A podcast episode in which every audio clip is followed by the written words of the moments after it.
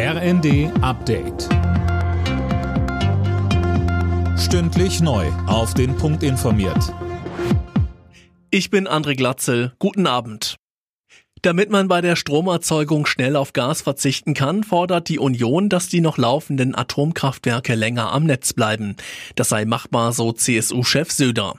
Grünen-Chef Nuripur winkt ab, die dafür nötigen Brennelemente seien nicht so schnell zu bekommen.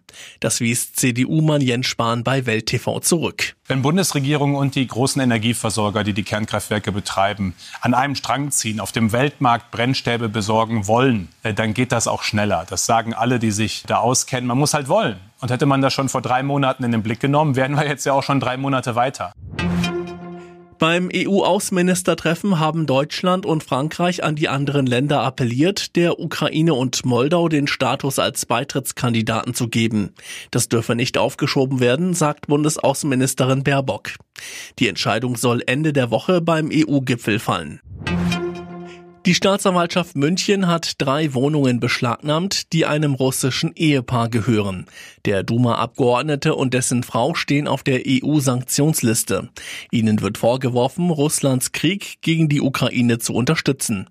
Anne Leiding von der Staatsanwaltschaft München. Die Mieter, die nicht sanktionsbefangen sind, da haben wir keine Erkenntnisse dazu, dass dieser Fall sei, können weiter in ihren Wohnungen bleiben. Sie zahlen jetzt allerdings die Mieten, vereinfacht gesagt, nicht mehr an die Eigentümer, sondern an das Amtsgericht München. Rund drei Monate vor dem Start des Oktoberfestes haben heute auf der Theresienwiese in München die Aufbauarbeiten begonnen.